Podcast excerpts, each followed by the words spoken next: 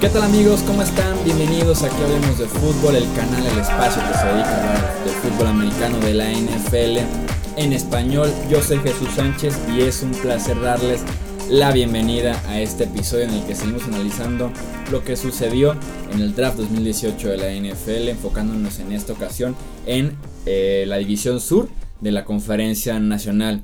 En los controles operativos, como en cada episodio, está mi amigo Edgar Gallardo. Muchas gracias Jesús. Ya listos para otro análisis más. Y los que faltan aparte. Sí, ya para cerrar esta semana eh, tenemos el sur, el oeste de la NFC. Y ya seguiremos con contenido diferente. Si tienen ideas, justamente estamos platicando de juntas de... Pues sí, el proceso creativo de las ideas que tenemos para el off-season. Si tienen alguna idea, ya saben que en los comentarios, sin problemas, nos la pueden dejar. Nos la vamos a robar. sí, sí, sí. la realidad pero, la advertencia. Pero sí, no, para, para que sea rico el off-season de Hablemos de Fútbol, sí tenemos dos, tres ideas, incluyendo el equipo de The Walking Dead, que ya no lo pidieron también para este año. Quarterbacks novatos, top 10 de, jugadores. Entonces sí tenemos varios eh, conceptos ya para el off-season, pero sin duda alguna nos ayuda bastante su retroalimentación. Arrancamos entonces de una vez ya con el análisis. Empezamos con los Atlanta Falcons que tomaron con la selección número 26 global a Calvin Ridley, el receptor de la Universidad de Alabama. Después se hicieron eh, en la segunda ronda ya con Isaiah Oliver, el cornerback de Colorado. En la tercera ronda tomaron a DeAdrian Senat, el defensive tackle de South Florida. En la cuarta ronda tomaron a Ito Smith, el running back de Southern Miss. En la sexta ronda tuvieron dos picks, uno de ellos fue Russell Gage, el receptor del LSU, y el otro eh, Foyside Olokun, el linebacker de Yale. El draft de los Falcons creo que se puede resumir a las primeras dos selecciones, ya que de la selección de la ronda 3 a las dos picks que tuvieron en la sexta ronda son más un rol complementario que los podríamos ver en equipos especiales, en algún rol muy específico en la defensiva o en la ofensiva, a diferencia de sus primeros dos picks que creo yo llegan eh, tanto a la ofensiva como a la defensiva a tener un buen impacto Creo me gustaron las dos selecciones porque Atlanta me parece de los rosters más completos y que se pudieron dar ese lujo de tomar a un receptor, de tomar a un cornerback a pesar de que son grupos fuertes. Les cae muy bien como en la profundidad de las posiciones. En el caso de Calvin Ridley ya tenían a Julio Jones, tenían ya a Mohamed Sanu. Justo en esta agencia libre se les fue Taylor Gabriel, el tercer receptor que tenía esa ofensiva que explotó cuando estuvo eh, con Kyle Shanahan en esa ofensiva de los Falcons. Ahora llega Calvin Ridley, quien llega creo yo a ser el número 3 en este primer año. Ya veremos con Mohamed Sanu cuando empiece a cobrar 8 millones la próxima temporada, que ya no estén garantizados si los Falcons pueden tomar la ruta de quedarse nada más con Calvin Ridley, que es una opción más barata y más joven. Sabemos que eso se trata el draft de la NFL, tomar opciones más baratas y más jóvenes en las posiciones que necesitas o en un futuro que podrías necesitar, como es el caso de la posición de receptor. Ridley, que es un receptor completo, que te puede correr muy buenas rutas, que es bueno con el balón en las manos para generar yardas después de la recepción le hace falta el físico para ser un receptor número uno, fue lo que se criticó durante todo el proceso del draft. Afortunadamente para él no necesitan que sea un receptor número uno, ya está Julio Jones y lo tienen para buen rato con todo y que ahorita está por ahí en una disputa salarial con los Falcons. Julio Jones va a ser el número uno sí o sí y ya después se pueden repartir muy bien ese rol de Mohamed Sanu y Calvin Ridley con un grupo de receptores que si nos fijamos nada más en los tres primeros que son realmente tres titulares ya en esos nuevos esquemas ofensivos en la NFL de pasar bastante el balón y con diferentes eh, opciones en el campo al mismo tiempo. Creo que no hay mejor grupo de receptores que Julio Jones, Mohamed Sanu y Calvin Ridley. Y en el costado defensivo platicábamos eh, del caso de Isaiah Oliver tomado en la segunda ronda.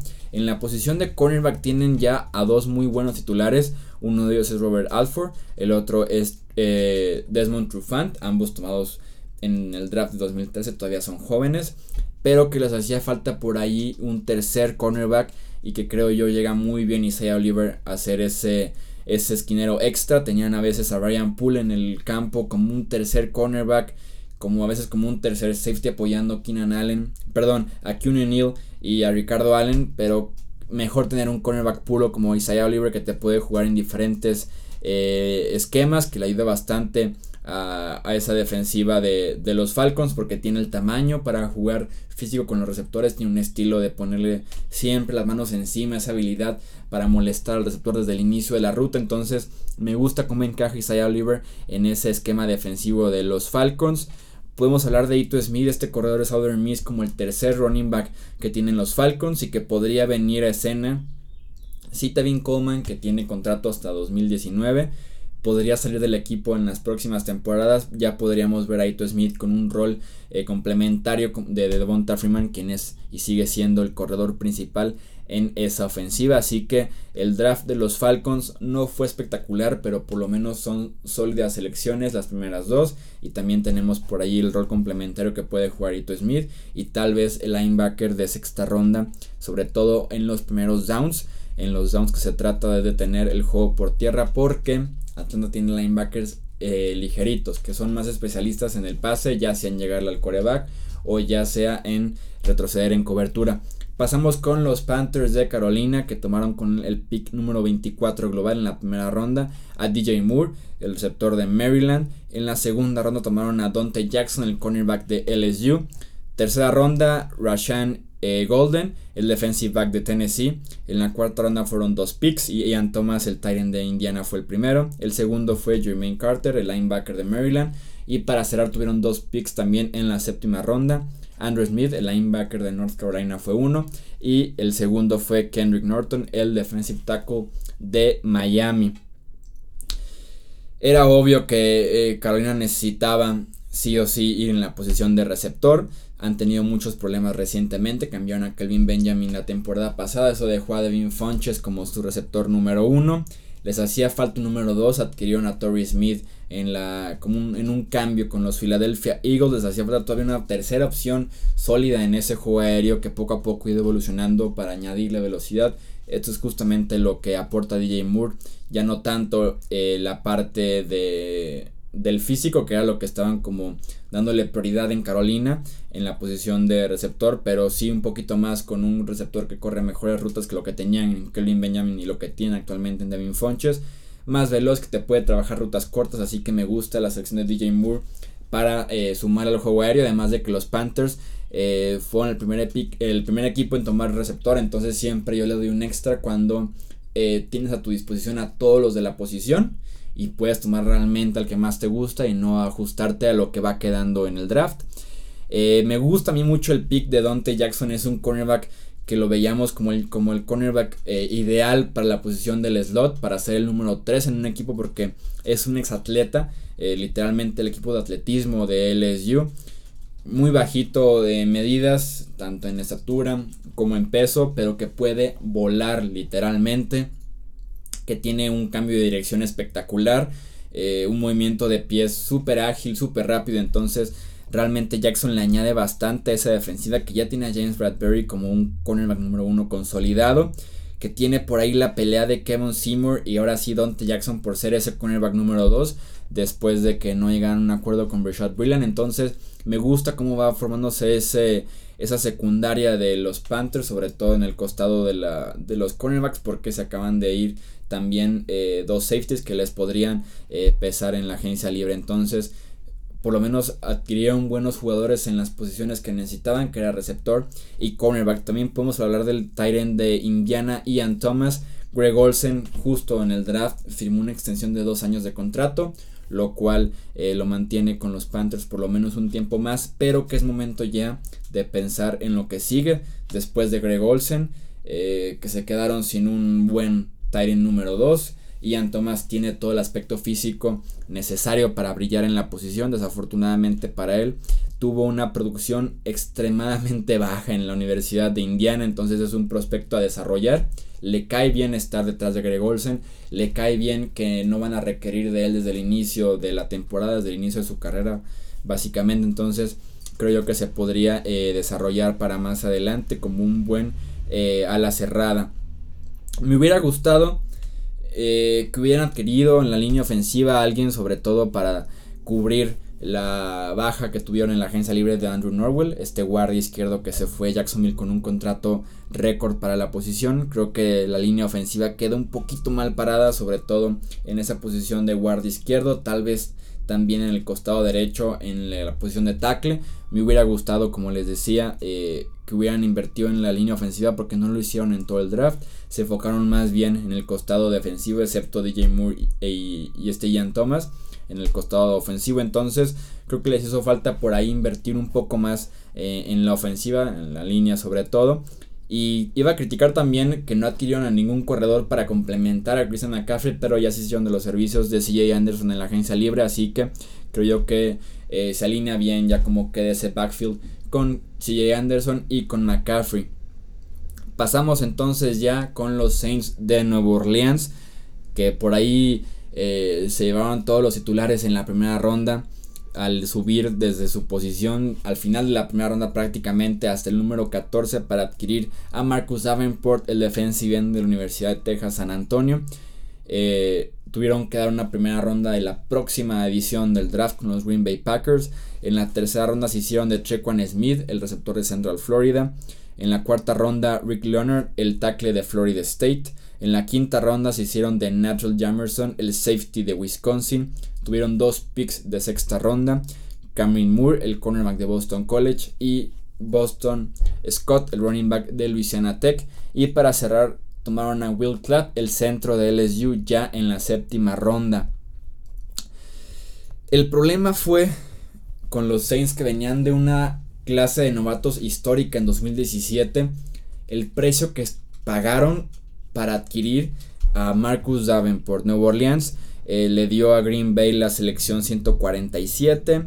Su selección, como les decíamos, de 2019 en la primera ronda del próximo año. Para poder subir del 27 al 14 por un talento que sí es especial, como es el caso de Marcus Davenport, que es un pass rusher nato básicamente en esa posición pero que le hace falta mucha técnica, además de que viene de una universidad pequeña como lo es la Universidad de Texas San Antonio. Entonces estás pagando mucho por un talento que si es bueno, no es de lo mejor de la élite que tenía este draft de la NFL y que no sé qué tanto te pueda contribuir desde su temporada de novato o incluso en su segundo año.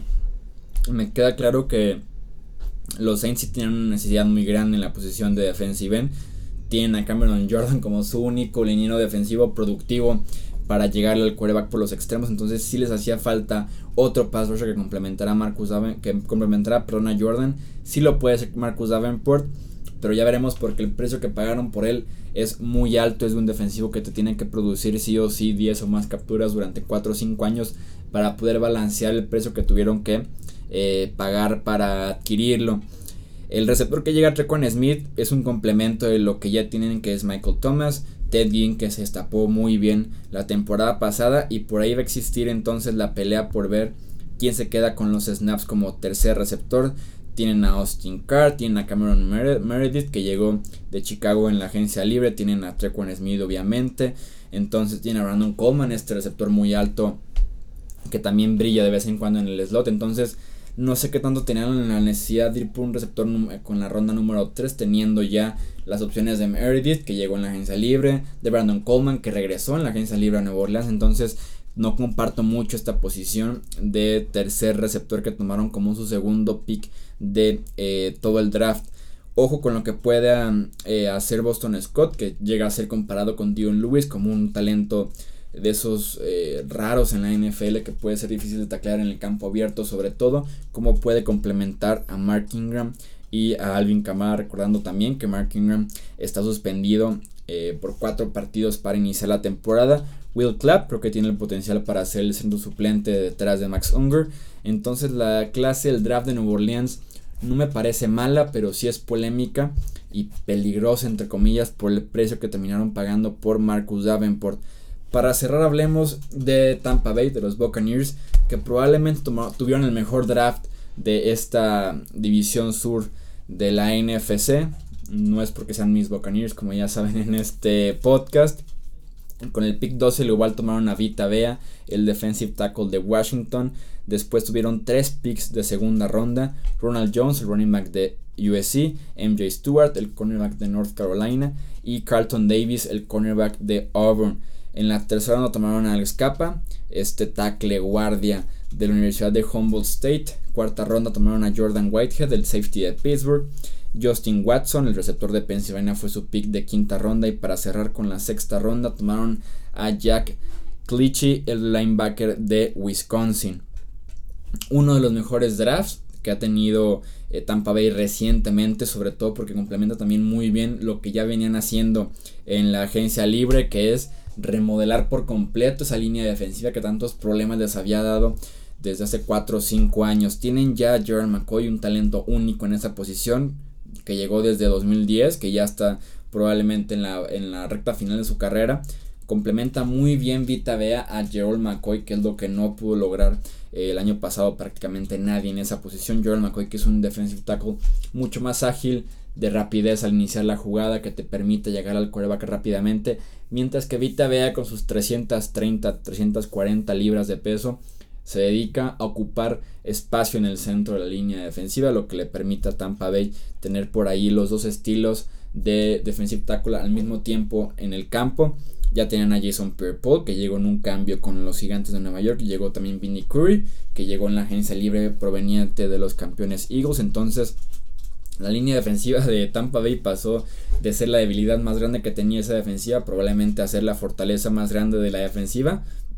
Y tal vez de la franquicia completa. Ronald Jones, el running back de USC, llega también a quitarle acarreos en ese backfield a Charles Sims, a Jacquees Rogers, si lo podemos considerar en, en ese draft. Mi problema con Ronald Jones es que es un running back que juega como si fuera un running back físico, cuando realmente su físico es alguien ligerito, de estatura y de peso. Entonces, no sé qué tanto te pueda brindar partido tras partido.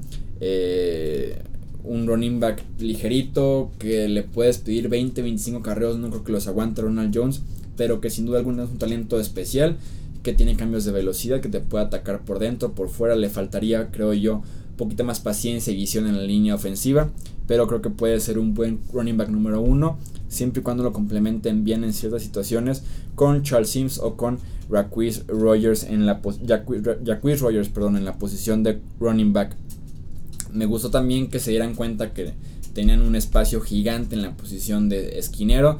Tenían solamente a Brain Grimes regresando casi ya con 40 años y siendo su mejor esquinero eh, en esa franquicia. Tienen a Vernon Harris que llegó en la primera ronda hace dos años y que no ha sido espectacular su carrera o por lo menos el inicio de esta y que Carlton Davis y MJ Stewart son cornerbacks muy físicos que también pueden a veces pecar justamente de este mismo estilo y recibir castigos por interferencia de pase, por estar agarrando al ofensivo, pero que tienen el potencial, creo yo, para ser titulares inmediatos en, en Tampa Bay y que podrían ser buen complemento, como les decía, a Brain Grimes, que no se hace más joven, que sigue siendo el mejor esquinero en esa franquicia, pero hasta cuánto tiempo podremos verlo jugar a ese nivel con la eh, edad que ya tiene Brent Grimes. Entonces me gustó eh, el draft de Tampa Bay. También adquirieron a Jason Pierre por medio de selecciones de este draft. Entonces creo que yo creo yo que es un draft completo de Tampa Bay que les permite competir ahora sí mucho más, que tienen más talento en el roster en general y ahora sí podríamos esperar eh, una temporada de más producción por parte tanto de la ofensiva como de la defensiva ya con más pass rush, con mejores esquineros y en el costado ofensivo con el complemento de Ronald Jones, quien pinta para ser el primer running back en ese backfield por comité que seguramente van a tener en Tampa Bay.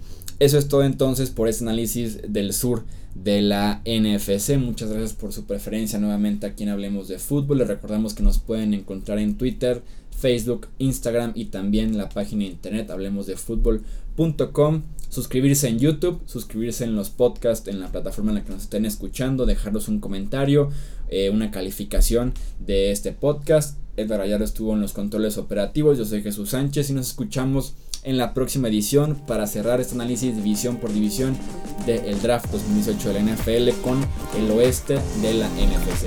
Hasta luego, muchísimas gracias.